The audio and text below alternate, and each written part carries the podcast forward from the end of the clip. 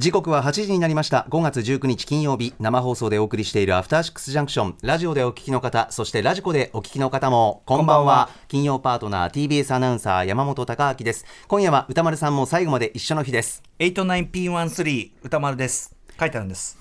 そしてこの時間のゲスト脚本家映画監督スクリプトドクターの三宅龍太さんです。はいこんばんは。よろしくお願いします。ここはね箕輪田君が書いてるらしいんですよ。ディレクタープロデュー箕輪田君はね基本的にあの人に何が伝わろうが伝わる前がお構いなしなんですあそういうことなんですか？自分の自分の自分の好きな話したいだけなんで基本的基本的にレックとそんなに変わんない プロデューサーですよね プロデューサー。すごいな。自分の興味ある件の話ができればいい。それを台本に反映させている。そうそうレックさんがね実はこの前のコーナーに飛び入りゲストでい。らっしゃってサプライズゲストで。飛び入りゲストっていうかゲゲストのつもりはない。ですよ決まってなかったんだね単に来ただけですよそれで。よって。いやそれでね要はレックさんがそのご自分で一人語りの番組をやられたと。明日以降発表されるってことで。す。でで実は僕ね廊下であのさっきたまたまその収録を聞いてたんですよええちょっと。でもねはっきり言ってレックさん気にしすぎだと思います。よ要するにでっかい声で喋ってたんですよね。いやもう全然おかしくなかったでしょうん。まあそうなんだよなきっとだからな多分なんか勝手が違ってねなんかあわあわしちゃったのかもしれないけど聞いてて全然変な感じいやなかったんで絶対そういうこと。ああいうこと言う人に限ってできてるもんなのよ。それは。それは。そういうもんですか？そういうもんですねよ明日以降ねタイトル発表になると思うんでね。いやすごい番宣になったんじゃない？これねだから。ね楽しみですけど。はい。しかしね、まあ、僕の番組その傾向ありますけど、昔から、あのこうば自由に使っていいんだっけみたいな確かにね。ね、あの豆腐のコーナーとかもさあれってさあのこういう使い方していいんだっけみたいなありますよね。さっき入っていく過程がすごい面白かったですよね、外から見てたら、はい。ちょっとちょっと聞いてよみたいな感じで入ってそのままちょこんって座られて。さ最初そそのままのえここれこれ放送載ってないよね。放送載ってない。載ってない載ってないっつって。うん。でこう じゃあいいっつってこうやって座ってずっと喋ってて。でああじゃあもうそろそろちょっと戻るからっつったら「いでいえっとえ出ないの?」っつったら「いやちょっとまだ話したいから」みたいな。あ出ないのってのはスタジオからってこと。話だからさいいみたいなでそのまま本番っていう。ありがたいことです。楽しいもんです楽しい時間。そうそういうそういう場であるのが嬉しいですけどね。そうですね。素晴らしい。面白かったです。さあそんな中でですね、はい。ちょっとですね三宅さんにはい。メール来てますんで、この時間でちょっと紹介させてください。えっ、とラジオネーム東京ララバイさん、はい。えー歌丸さん高木さん三宅さんいつも楽しく聞いてます。ありがとうございます。ありがとうございます。先週から早稲田エクステンションセンターで始まった三宅さん講座、はい。物語を紡ぐ、うん紡ぐ人生を豊かにする物語教室を楽しく受講しています。ありがとうございます。昨日の講義でカニと収蔵理論をタマフル特集以来聞くことができて懐かしく思わずメールしました、来週以降も楽しみにしています。ありがとうございます。あの今あのオンラインでそのスクリプトオフターのエンタメ映画分析講座ってやってるんですけどそれとは別に、あのリアル講座を、あの早稲田エクステンションセンターというところで始めたんですよね。でそれに参加してくださってる方ですね。うん。でちょうど昨日はそのキャラクターをどう描き分けるかみたいな話の時に、その歌丸さんとねほほ初めてお会いして2回目ぐらいの出演の時ですね、もう1617年ぐらい前でしょうか。うん、その時にそのカニと収蔵理論っていう話をねしたんですよね、はい。まあ、その話がちょうど出たっていうことですね。要はあの見る人がその感情移入するはいっていうのはどういう感情移入させるってどういうことかっていうか。そうですね。その共感とかねその映画の主人公性って何なんだろうみたいな、非常に実は危ういこう薄い皮膜の上に立ってるかもしれないですよね、う。んみたいな話をはい。する時の、まあ、割こ小話的に話すやつですね。はいはい、でまあだからちょっと簡単に説明しちゃうと松岡修造さんはい。が船の上でまあとか釣れたカニをねはいああ美味しいっつって。はい。食いしん坊万歳みたいなやつをやたってて、ね。食べてたらそれは美味しいもんだなとしか思わないけどええ。その前にカニの親子の物語が描かれていたらどうでしょうというね。そしたらこの修造もう悪の権下もう。っていうことですよね。まあっていそううですね、その普通人は自分に近い情報を持ってる数多く持ってる人の方に共感するはずで、うん、そういう意味では修造さんとキャラが違っても、まあ、人間ですし、はい、あとカニ美味しいですし、うん、カニ食べてたら共感するのは修造さんの方でカニじゃないはずなんですが、っていう話なんです、ね、カニのカニのに感情移入するなんて普通考えたらそそっちの方がよっぽど異常なことなんだけどで、もそれができちゃうっていうか。先に情報があるとそのそちらの視点に入りやすいっていう話でもあるってことですよね。うん、でちょうどこれのその話していただいた後ぐらいにあのー、第第九地区があって、そうまさに。よくわかりましたね、エスパーですか今。第九地区というね要するに序盤は人間側の視点で進むから、あの宇宙人たちっていうのが不潔で面倒くさくてどうしようもないやつらでっていう、なんなら怖くてみたいに思ってるのが彼らの視点で途中から描かれると全くそのカニと修造で、そうなんですね。あの感情移入の置きどころが変わってくるはい。という。当時歌丸さんエビとビカスっておっしゃってましたね。主人公の名前を申して エビとビカス。エビ、エビ星人ね、あれとね面白かったですね、あの映画ね。ね今今にね。ね久しぶりに見返した観客がそのエビ側に視点が入るのと、主人公も偏見を持ってたのがガラッと変わっていく過程がね、ちょうどシンクロしてめちゃくちゃ盛りそれ上がる。がその人種偏見のメタファーとしてドキュメンタリーでは絶対にできないししちゃいけない、うん。その誘導っていうのかな、ね。をフィクションだからできるやりをやってて、とってもだから SF だからできることっていうのをやちゃんとやってたなっていう、懐かしいですね。ね。改めて聞いても面白いな。ありましたね。えー。さあ三宅さん。はいメールいただきました。最近はいかがですか？最近は、ええ。そうこれ本編に入る前にお話したかったんですけど、ええ。あの月曜日の「N スタ」をちょっと振り返りたいんですけどいいですか？手短に、はいはい。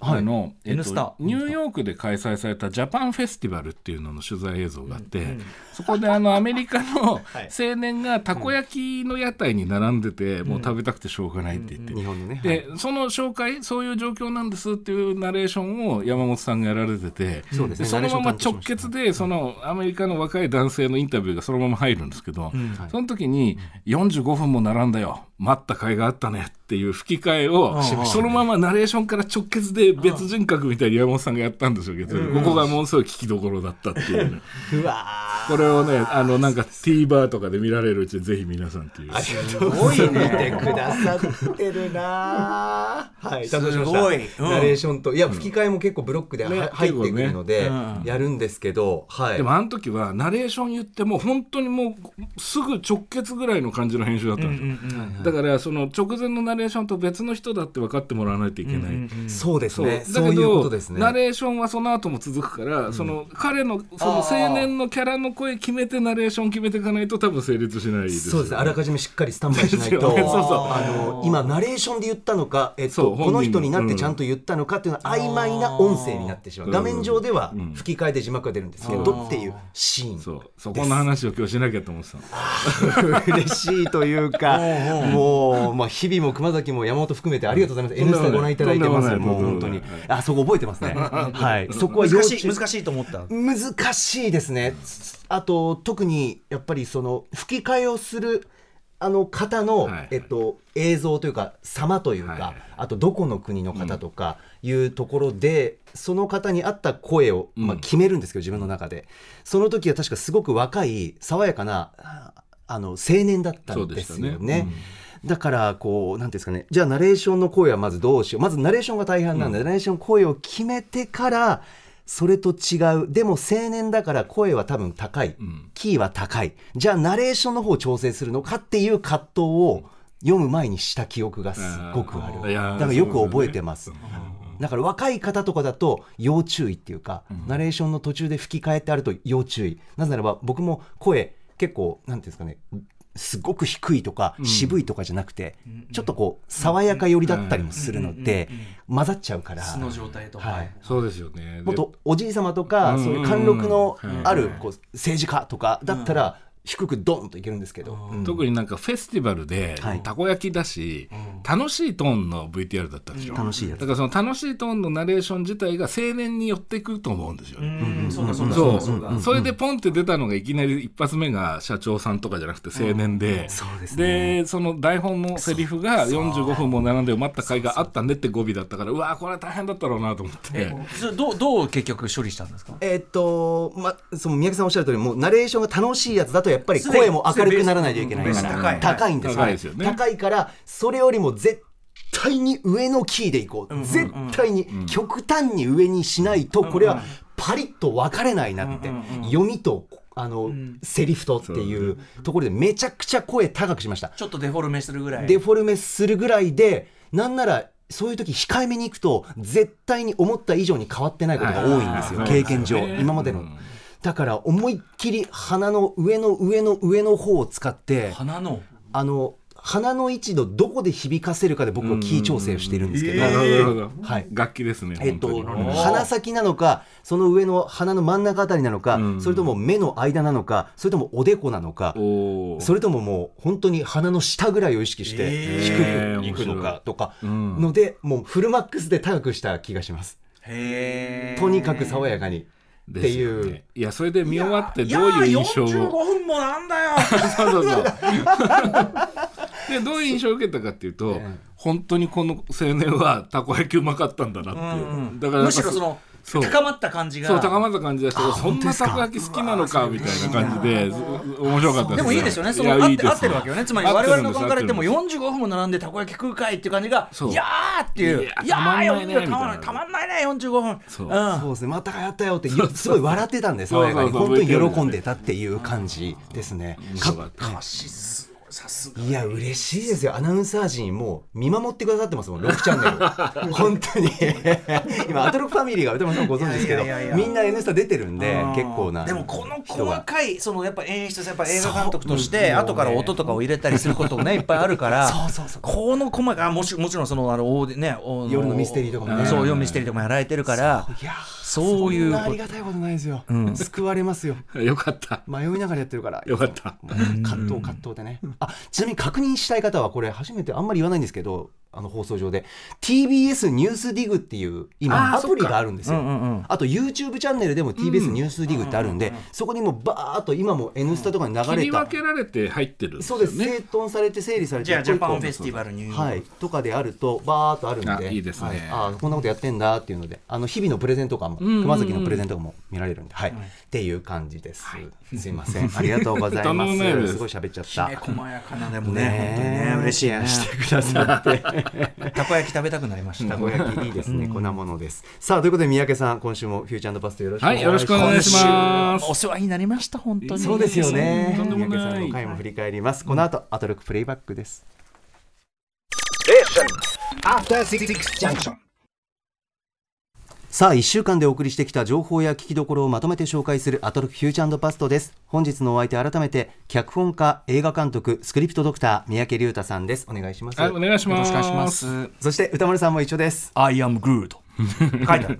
書いてある。書いてある。書いてある。最後はね最後はでも観客も観客もグルートが言ってることを自然に分かるようになったというそういう仕掛けですよねいやねそうでしたね余韻ああのガーディアンズ・オブ・ギャラクシーボリューム3そうですね。の話ですすみません。ぜひぜひ。ちなみに台本にはあのちなみにこんばんはって言いましたって書いてあるこれはでもその解釈はやっぱり皆さんそれぞれ。はい。あのそこがいいんですよね「アイアムグルート」って。そうですよね。そのまああの I am Groot なんそんななんて汚い言葉なんだみたいな。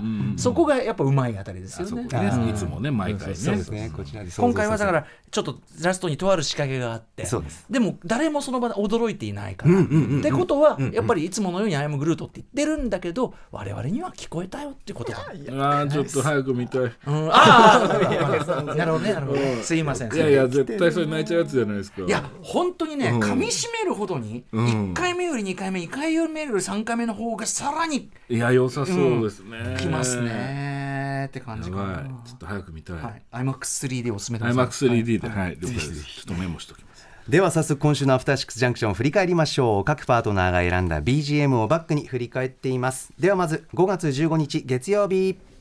月曜パートナーの熊崎和人です。5月15日月曜日振り返りましょう。6時半からのカルチャートークでは今年のプロ野球界における超ホットな話題北海道日本ハムファイターズの新しいスタジアムエスコンフィールド北海道に早速行ってきたということでライターのカルロス矢吹さんそして放送作家のチャッピー加藤さんに施設としての魅力はもちろん2人の舌をうならせたスタジアムグルメについて語っていただきました。最近ネガティブな話題例えば球場あんまり埋まってないんじゃないかみたいなことが語られがちなエススコンフィールド北海道ですがグルメ的にはものすごいんだそうです。私行ったことないんで行きたい気持ちが俄然高まりました。7時からのミュージックゾーンライブダイレクトは元 NMB48 のキャプテンでシンガーソングライターの山本さやかさんさやねえ登場です。なんとニューアルバム「アンドのファンクラブ限定版につく特典 DVD 去年12月27日に EX シアター六本木で行われたライブから先出しで4曲お届けいただきました。非常に貴重なライブになりました。ありがとうございました。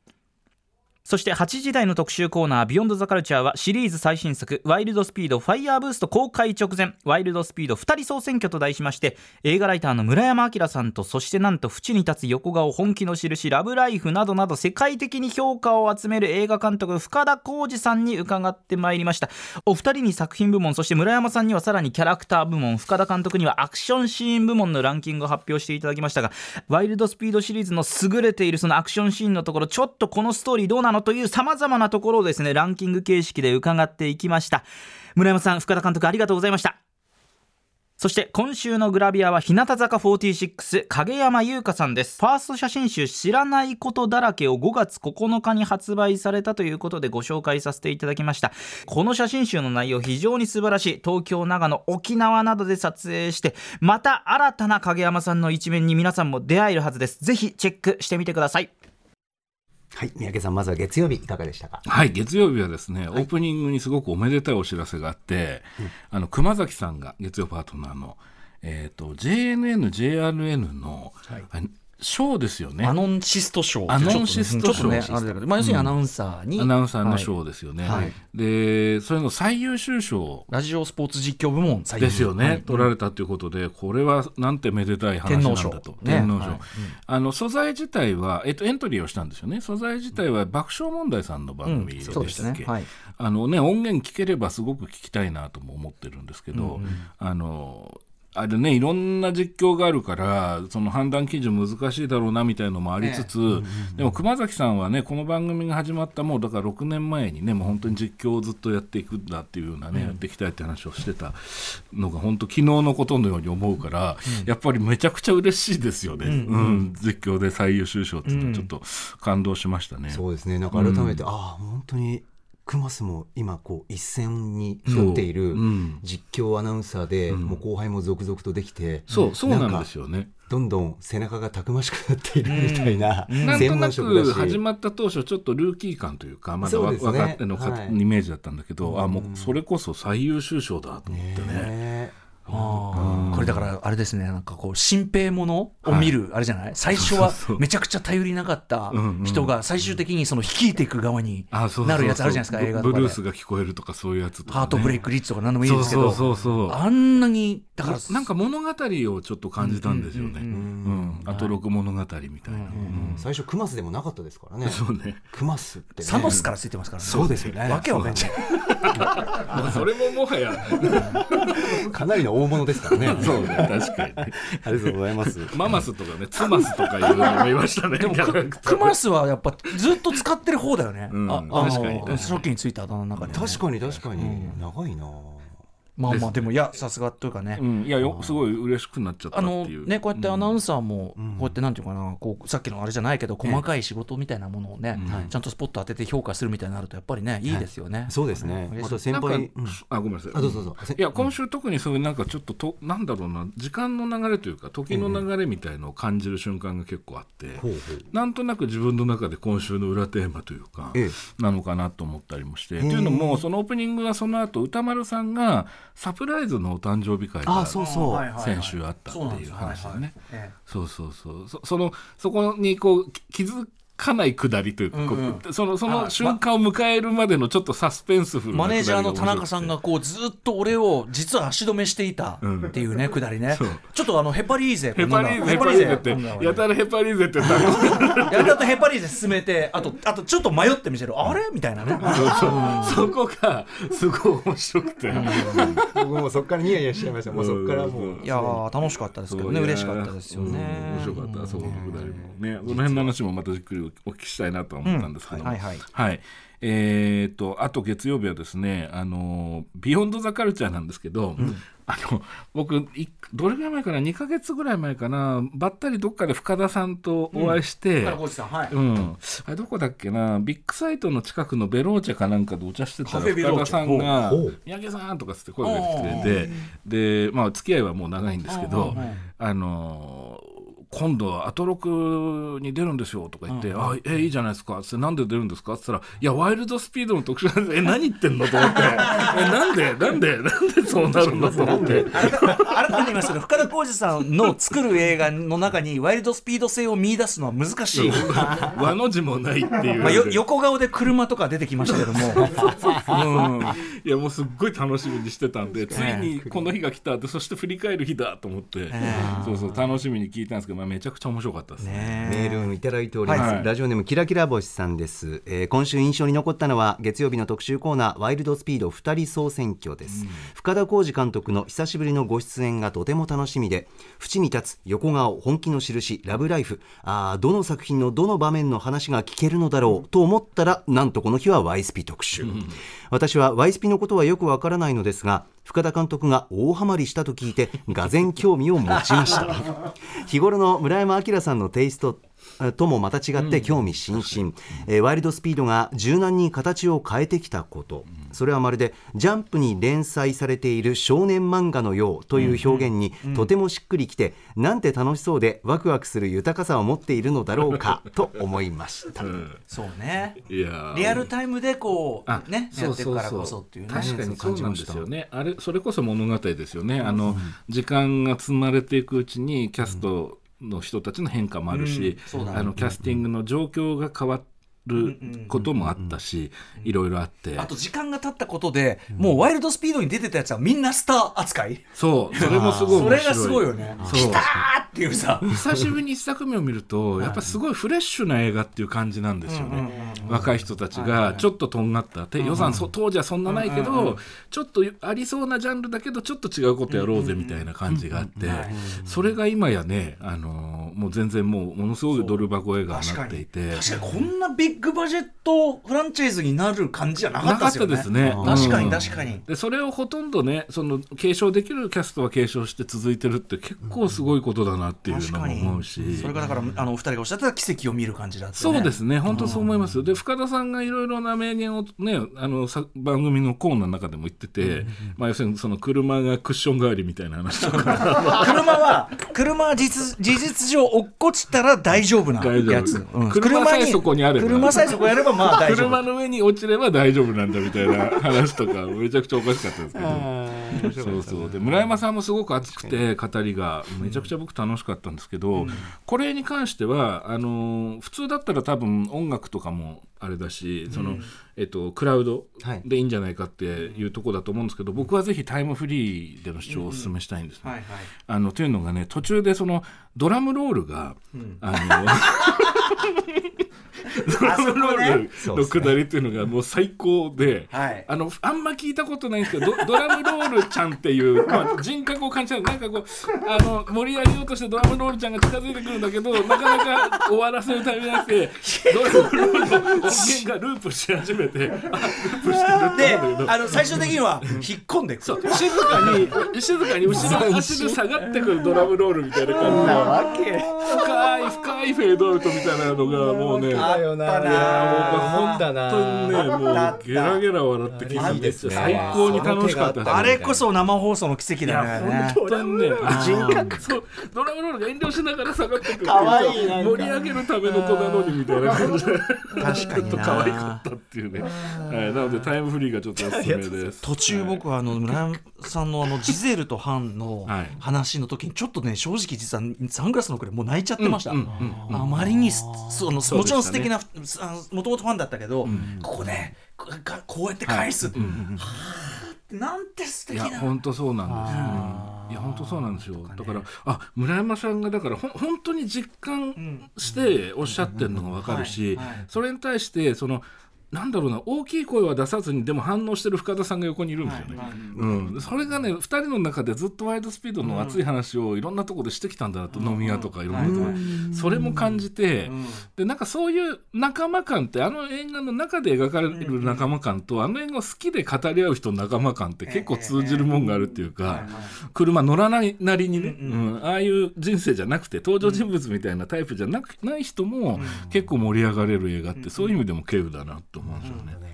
いやいやファイヤーブーストも楽しみです、はい、新作楽しみです。はいさあ続きましては5月16日火曜日です火曜パートナーの宇垣美里です。5月16日火曜日、振り返ります。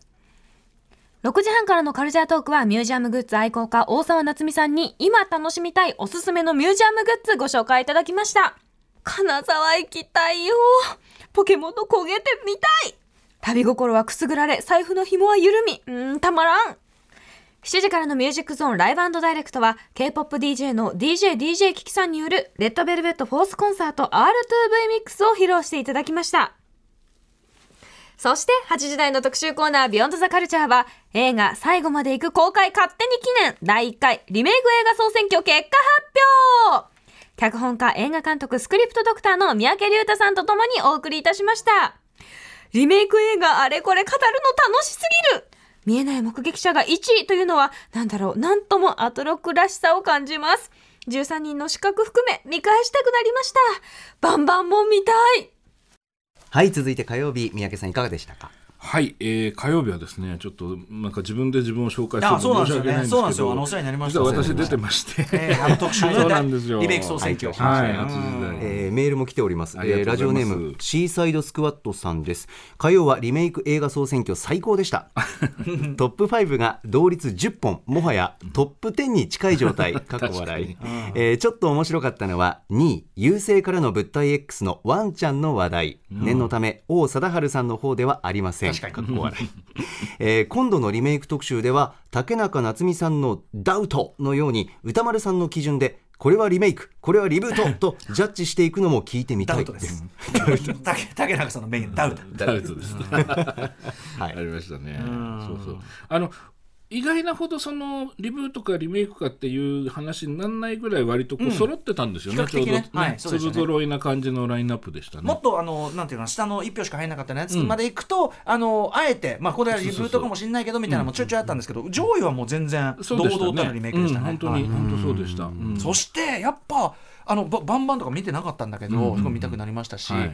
どれもこうやって思い返して話してるといやー映画って本当にいいものですね本当。本当にそういう感じでしたようねん、。なんかすごく歌丸さんと久しぶりにゆっくり映画の話を、なんかお互いニコニコしながらできたなっていう感じがすごいして。特に三宅さんとは三宅さんの方が年齢的にはちょっと下で、要するに三宅さんがすごい混ぜてるんだけど、はいはい。そのなんていうかなリアルタイムで僕らが驚いたあの感じとか、そこをすごい共有してるから、あのーなんかそこがすごく僕も楽しかった。なんかキャッキャした時間になりましたね。しましたね。すごく楽しかったですね。うんいや最高でございやいます、本当に。いや13人の資格とかも見てないんですよね。あやっぱりこういうのが良くないんですよ。僕ああのレンレンタル。えレンタルでしかないからまだあの借りてないとかあってのねそういうこといやいやいや13人の資格ね。あなたのためにあるような。ですよね。あなたのもう改めてうわ ダメ何やってんだえちょっと俺まだ。言っといてくれ歌えは全然あるから歌間さんからお借りして。バンバンあるわそれ。いいですか？あれないんだ配信とか。はいしないんですよ。山本さん絶対好きだあなたのためにあるような。もうね本当へこんだんですよね。面白そうすぎてお話聞いても改めて。マジやばいよ。やばいんすか？俺悪役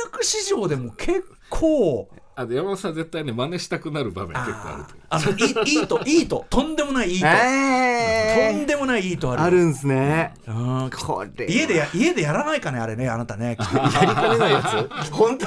これ今ね映画見てる人はみんなねあああれのですかこれはねそうそう思った方もいるんじゃないかな見てないやつとかね。いやでも我々も話しながらもう一回すごく見たくなる感じもありそうましたし。本当そんな感じでした。すごい楽しかった、でしかも本当盛り上がって、放送終わった後も、歌丸さんとねすごい時間、ね、じっくり喋っちゃってねね。あれもこれもみたいな感じでね。すごい盛り上がったんですよ、いやーなんかなんかまあだから映画だ話シリーズかな、これはね。うん言っちゃえばね。そうですねランキングと言いながらも、うん。楽しかったまたぜひね、あの第2弾第3弾。だからリメイク総選挙のリメイクみたいな。確かにね。うまい。うまいこれはまたやると面白いのかなと思う。でも意外と本当にこの切り口ってな、ね、意外とないっつうか、うん。意外とやってな確かったから。確かにそうですね、あの、うん。記念順とか、まあ、やってんのかもしれないけど、なんかこれだけみんなわーってやると、うん、それは面白いものが集まるんだからもういいに決まってるよね。ね。なるほど。ねいや盛り上がりました。最高でした。はい、あと火曜日はあの時間戻す形になっちゃいますけどええ。カルチャートークで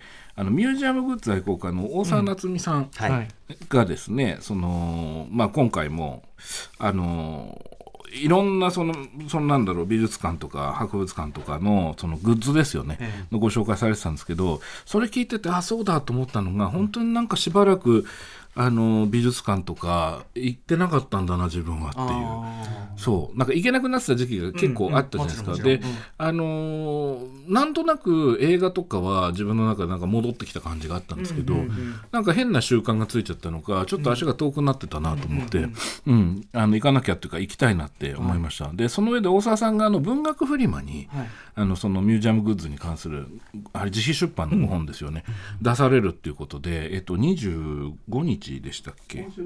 今週の日日。曜曜日か、はい。えええーちょっと何日かごめんなさい。いい加減なこと言っちゃいました、21 21日ですね、あのー大沢さんがねご自分で販売されるということなんで、ねねはい。お近くお住まいの方とか行かれると面白いんじゃないかなと思いました、僕も読んでみたいなと、はい、思いました、はい、マティステンのマグネットがそうそうそう。あのトリミングしないその話仕様になってるとそうそのか話面白かった。ねあれはやばいですね、全部揃えたくなりますねそんなことやるとね。一個一個の作品ごとにね、はい。どういうアプローチしたかっていう話ですよね、これもすごい面白かったですね、サコッシュも気になったしな。かっこいいの。すごいリアクションだったかっこいいのこれマジで。はい、ちょっと金沢21世紀美術館のサコッシュで多分ね、昼夜バージョン、枕とかねね。けてるな。クッションカバーね。クッションカバー。ぜひぜひ皆さんチェックしてみてください。さあ続きましては5月17日水曜日です水曜パートナーの日々真央子です。5月17日水曜日振り返ります。6時台のカルチャートークは SDGs ジャンクション地球を笑顔にするラジオをお送りしました。今回は現在赤坂サカス周辺で開催されている SDGs のイベント地球を笑顔にする広場に参加するお二人にお話を伺いました。そして7時からのミュージックゾンライブダイレクトはタイ・バンコク出身のシンガーソングライターナムチャさん番組初登場。ぜひタイムフリーで聞いてください。そして8時からの特集コーナービヨンドザカルチャーは第1回音楽本大賞特集。音楽本大賞の選考委員で音楽ライターの小室孝之さん、そして実行委員でアルテスパブリッシング代表の鈴木茂さん、さらに今回大賞を受賞した柳沢英介さんにお話を伺いました。今回見事第1回の大賞に輝いたその作品は、フィールドレコーディング入門、響きの中で世界と出会うです。実際に柳沢さんが研究されているというベトナムの楽器ゴングの音源も聞かせてもらいましたが改めて初めて知ったフィールドレコーディングの世界大変興味深かったです。さらに他の本もですね全てが特集に明日にでもなりそうなものばかり。詳細はホームページやツイッターで見られるそうなので合わせてチェックしてみてください。以上水曜日でした。はい三宅さんいかがでしたか？はい、えー月曜日の時ですかね、あの先ほど今週はちょっと時間の流れを感じたというか時の流れというか時が積み重なっているような感じがするっていう話をしたんですけどもそれでいうと水曜日はですね僕はあの SDGs ジャンクションのコーナーですね、まあ、僕のこのコーナー自体がすごい好きなんですけども、今ちょうどこの下の赤坂サカスで、はい。あの地球を笑顔にする広場っていう体験イベントをね、やってるんですよね昨日からね、で僕もここ来る途中で見かけたりしたんですけどすごくお子さんとか親子連れの方たちが、まあ、体験的なそのセミナーみたいなものとか、ワークショップとかいろんなのをやってるんですけども、まあ、それに絡んだ話だったんですけども、えー地球を笑顔にするアクションのメンバー大学生の池田さんそれから高校生の玉木さんという方がゲストでいらして、それで日比さんとの対話をしていくコーナーだったんですが。日比さんって、あのー高校の先生の免許をお持ちなんですよね。最近あんまりその話題が出てなかった気がしますけども。で以前日比さんがそのあのとある高校に、まあ、出前授業、まあ、SDGs 関係出前授業をしに行ったと、で実はそこの高校の生徒さんが今回ゲストの玉木さんで、その実際にその玉木さんは日比さんの授業を受けてて、でその時に日比さんがその授業の最後にクラスの高校生の皆さんに何か提案はないですかとその SDGs に関して提案ないですかって言った時に挙手をして、そのご自分の意見やアイディアを表明された方が玉木さんだったんですね。でその時はジェンダー平等について学ぶ体験型ミュージアムを作れたらいいんじゃないかみたいな提案をしたと。で素晴らしいって話になったって言うんですけどその玉木さんが、あの学校に企画書を出されたりした流れがあって今回のサカスのイベントで今度は玉木さん側が授業をすると。いやいうことなんですよね、はいトークとかしていくっていう。のは、確かに。で僕それはすごく面白い話だなと思って、であのサカスではその小学生に対して高校生が授業をするっていうワークショップみたいなのとかも結構あるっていうことなんですよね。で具体的にその玉木さんがトライされるのはドラッグクイーンのあのドリアン・ロロブリジータさんと語り合う自分らしさを見つけるセッションということで、そのメイクのパワーを体験してみようと言って男女関係なくみんなで鏡を見て自分で口紅を引いてみようと。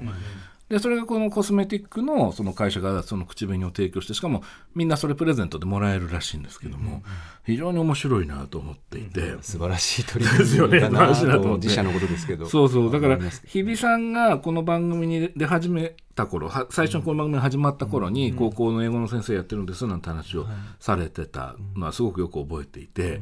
でやっぱり時間が経ってで日比さんが授業をして それを聞いた高校生が今度先生になってみたいな。これはなんかすごいなとまあ一人感動してたっていう部分があってまあちょうどその自分もここ何年か割と気にしてるというか大事にしている要素ともちょっとつながる話でもあったりしたもんですからあのなんとなくその巡っていく感じがねあの非常に心地よくてあのちょっとこのコーナーはぜひあの音楽とかはそんなあれなんで、あのポッドキャストでも。えポッドキャストでもいいと思うんですがはい。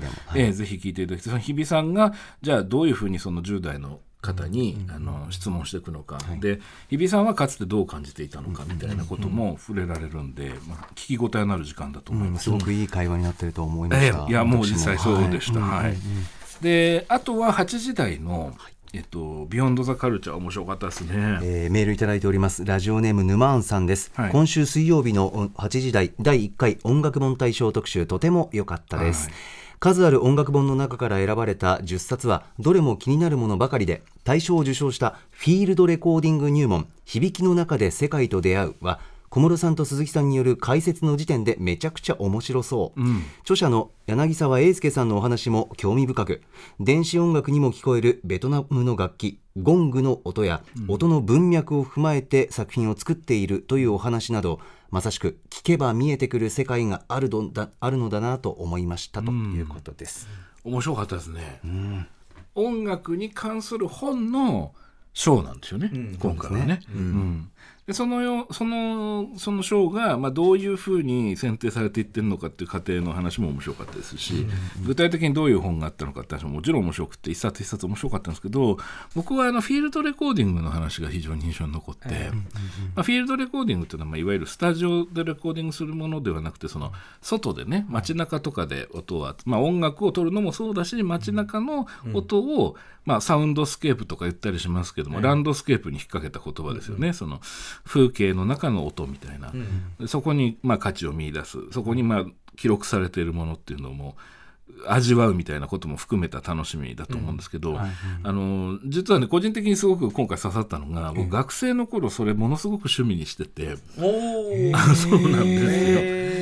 そうなんですよ。学校からそのゼンハイザーの416って呼ばれてるよくえど映画とかドラマの撮影に使う細長いマイクがあるんですけど、それを借りてヘッドホンしてあのいろんなとこ行って撮ったりとかして。でもうすっかり忘れてたんですよ自分はいがそういう趣味があったの、はいはいただコロナになってから人とあんまり会えなくなって、でちょっとなんかそれの欲が復活してきてこの間もあのこんなちっちゃいあの Zoom っていう会社の F さんっていうそのその名もフィールドレコーダーっていうレコーダーがあるんですよ小さい、音が割れないって言われてるやつで、そう、はい。でそれを使って小さいマイクつけて、最近はよく散歩したりとかしてー。撮るんです。へー。すごいね。後で聞くと楽しくて。面白いんです。そのマイクをこうステレオの左右にこう分けて撮ったりとかするとへすごく面白いんですね。あのーちょっとほら、はしはしピー改め、はし系改め、はしオールドマイティ改め、橋本ザ・グレートが今やってるあの、新しい、新しいあれで、あの、はい。はい DIY-GO ってい、はい。はい。はい。うその音の AR 体験みたいなのね、はい。今はい。度、あの、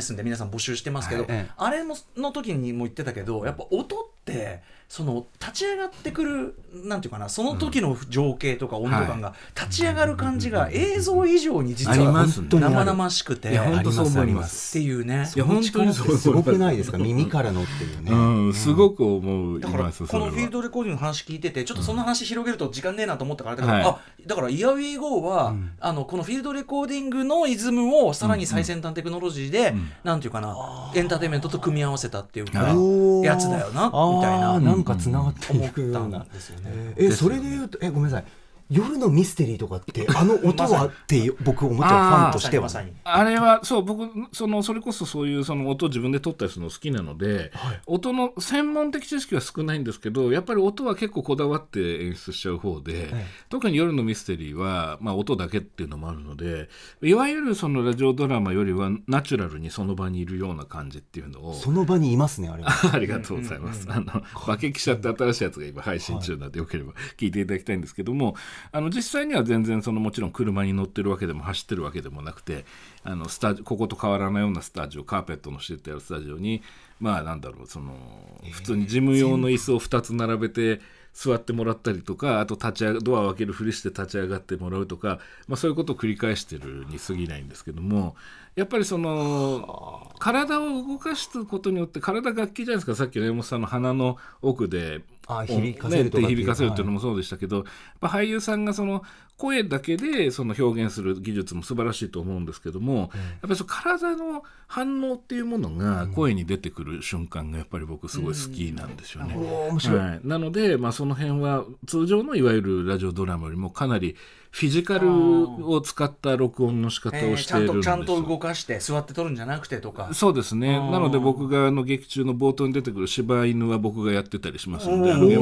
僕が四つん這いになって役者の足元にこうそれはまた次元の違う話ではないの絡みついたりかと気がするいやでもそうするとそのあまとわりついてきたっていう反応がフィジカルで出るので、その声優さんにそうですそうです。はい。あとかそんな感じですかね。あとその三宅さんがその音取ってる絵面その映画、映画を作る人がはい。街に出て音を採取してるって話から僕はどうしてもミッドナイトクロスをあーそっちか。連想してしまうっていう。ねああなるほど。これこれあの怖いことを想像してしまったんですね。怖いことっていうかなんかああれもフィールドレコーディングする場面から始まる映画だよなっていうそのミッドナイトクロス。あのあのジョン・トラボルタ主演ブライアン・デ・パルマ。録音技師の話です。録音技師の話で、あの要するにその人工的な音だけだとちょっと嘘くさくなるから、映画用にいろんな音を取りに行こうとしてた録音技師の人が撮ってる時にあるとんでもない音を取ってしまう。取っていうへ音版のねあのよ欲望あのアントニオニの欲望なんてあります。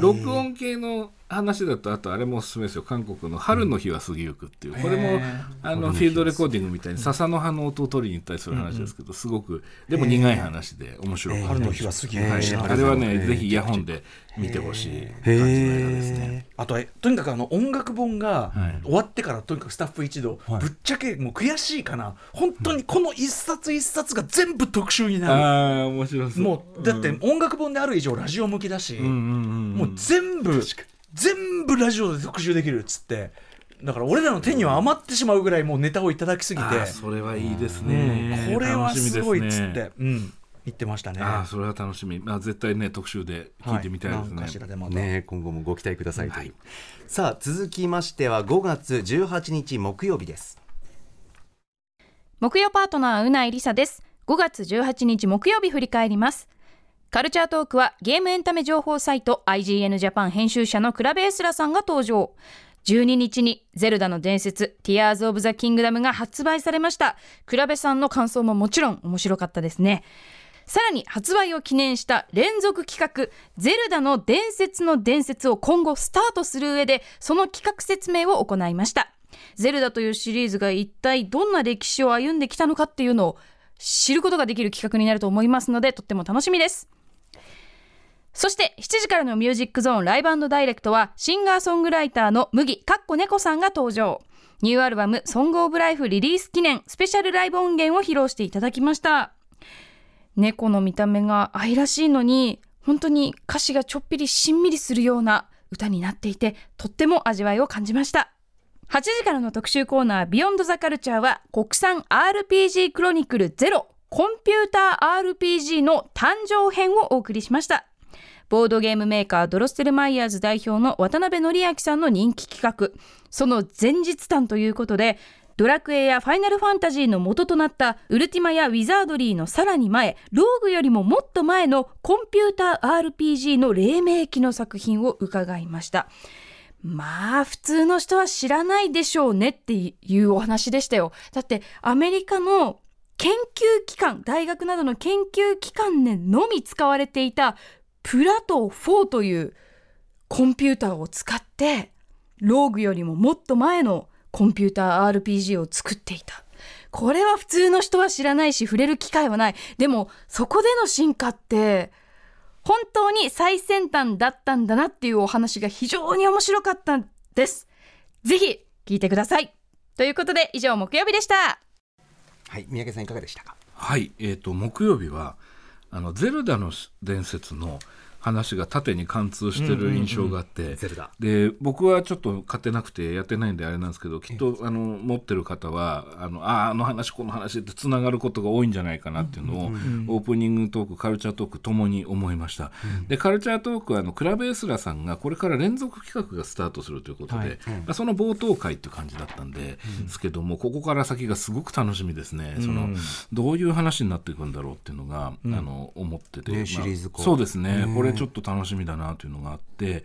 でその8時台ですよね。ドロスルの？渡辺さんがいらっしゃって、えー黎明期どころかそれより前の初期段階の RPG の話というのは興味深かったです、ねなんならもうだからそのだからあのアトランティス大陸って言ってましたけど本当に。前史時代にもっと高度な文明があったみたいな、うん。うん。そう。いやだからなんか感じですよね。SF を聞いてるような感じもあったし。本当に。あとねやっぱそのすごい僕その渡辺さんもすごく強調されてましたけど、思い込み、はいはいそのローグっていうそのゲームの画面がすごくミニマムだから、あこれはだからその原始的だからここが始まりだからこんなに原始的なんだっていうふうに勝手に思い込んじゃってただけで、全然そういう理由でこうなってるわけじゃない、その前のものにももっと複雑なものはあったし。で、冷静に考えれば確かにそうだよねとかその例えばマルチプレイヤーって考え方の方が先にあるとか、あそれはそうだ。一人用の方がその後だ本当はみたいなのとかって。か考えればわかるし調べればさらにわかるんだけどなんか思い込み原始的なところからこうなる みたいな。人がねどうしてもねそういうふうにこうそういうふうにものを見てし一見てしまう。般化してしまうってことなんですよね。勝手にストーリーを作っちゃうっていうか、うん。興味深いですそうこれその辺も興味本当にだからこれ結構すごい話だぞと思って。うんどぎも抜かれました、しかもその渡辺さんが、いや、こんなここまでの話で、すっげえためになる話だったと、え、これ、この今回のね、本のために調べて、今日だけやるのもったいないじゃないですか、今度の本にも入ってます、バンパブ見事なパブ会っていう、見事すぎる。要は国産 RPG クロニクルのシリーズが書籍化されたんですよね。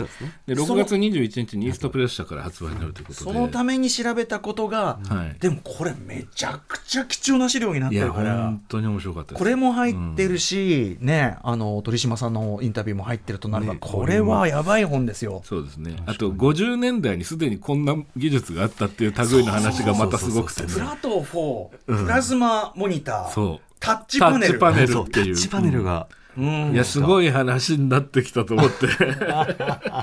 面白いなんかね、あのね、筐体っていうかね、その個々の端末のめっちゃかっこいいですよ、デザイン。ああそうなんですか。すげえかっこよくて。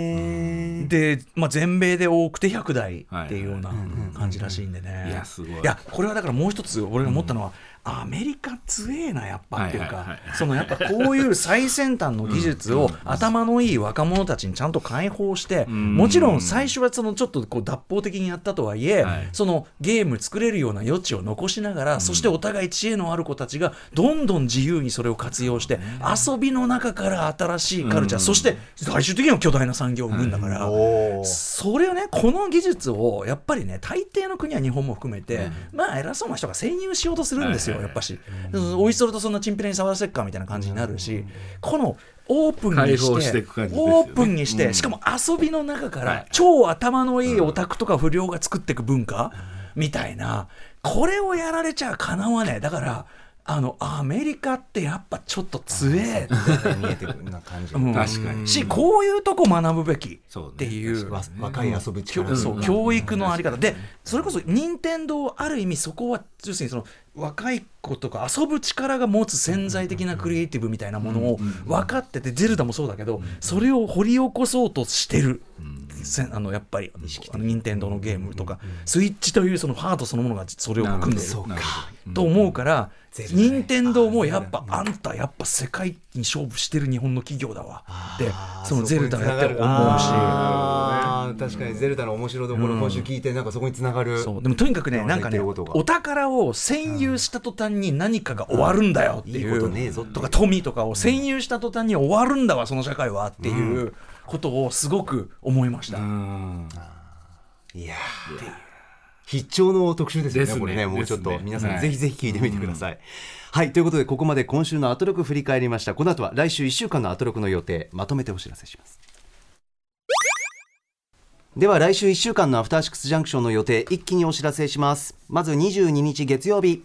オープニングではライムスターから耳を貸すべきな重大発表があります6時半からはスーパーサザンゴマシン選手によるギレルモ・デルトロ監督も訪れた静岡ホビーショーレポートです。7時からはもうすぐアニソンカバーアルバムをリリースする森口博子さん登場。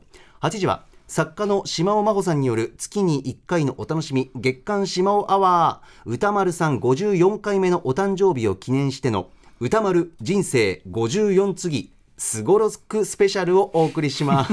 すごろくありがとうございます。かわいい。23日火曜日。6時半はミュージカル「ファクトリーガールズ。私が描く物語」に出演する女優の柚木レオンさん登場。7時は魔改造 DJ トラックメーカー架空昭和史作家のプロハンバーガーさん登場。これ面白いんだよ8時は海の F1 と称される世界が注目するヨットレースセール GP 特集。ゲストはセール GP の日本語解説者後藤弘樹さんです、えー24日水曜日。6時半はタイタイブックスのメンバーで翻訳者の三浦優子さんに翻訳を手掛けた台湾万有鉄道の2人紹介していただきます7時は3ヶ月連続配信シングルリリース中のバンドフレンズ登場。8時は緊急討論お通し会議飲み屋居酒屋の名刺ことお通しについて酒場ライターのパリッコさんと鈴木奈緒さんとともに語り合います。リスナーの皆さんからもお通しへの思いお気に入りのお通しなど募集中です。メールアドレス歌丸アットマーク tbs.co.jp までお送りください。25日木曜日6時半のゲストはめぐとばけものやハイファイラッシュなどの音楽を手掛けた作曲家の浦谷レオさん、えー7時からは番組月1レギュラー DJ にしてクイザーの tofubeats さん登場です。8時は図書館のお仕事特集。図書館の分類や司書の仕事内容など認定司書の高倉明宏さんと日本図書館協会分類委員の藤倉圭一さんに伺います。26日金曜日6時半の週刊映画辞表ムービーウォッチメン最後まで行くを評論。7時はもうすぐニューアルバムマイレボリューションをリリースするバンド遊覧船登場。8時は1週間の番組を振り返るこのアトロックフューチャーパストです。次回のゲストはボードゲームメーカードロッセルマイヤーズ代表の渡辺則明さんです。来週のお知らせでした、はい、さあ三宅さんあっという間ですが。はい。いかがでしたか？来週。すいません来週の 火曜日のはい。特集がちょっと楽しみですね。のあセール GP、はい。はい。あのテネットに出てきたあの、はいはい。F50 かなっていう、あのヨットを使ったなるほどはい、なるほど。海の F1 と呼ばれる、ん。猛スピードな、はい。あのレースの世界で世界的にめちゃくちゃ注目されてる競技だそうでございます。楽しそう。ぜひ聞きたいです、ね。全く知らない世界ですが、うん。世界的には注目されている、ね。初めているってことなんで、うはい。いや本当に自分の守備範囲じゃない話聞けるの本当楽しみだなしかもこれ完全スーパーエコなんで、ああ、そうなんですね。っていうことですよね。あーじゃあぜひぜひこれ楽しみです。うん。もちろんその月曜日の54次、はい。すごろくスペシャルこれ去年もすごかったですからね。ちょっとね島尾さんがちょっと気合い入れてどうなってるか分かりませんが。うん楽しみですね。あちょっと一つだけお知らせ、はい。月曜日、えー、と月曜日の放送が終わったその夜からあのアトロク映画祭、えー、と6月4日に開催されるアトロク映画祭のチケットが発売されますよというこちらのお知らせ。月曜夜9時。月曜夜9時じゃないです。えっ、と、違う、6月4終わり。日日曜日の放送を、その、えっ、と、ごめんなさい。えっ、と、23日に、23日日付変わった瞬間、あ、After Six Junction.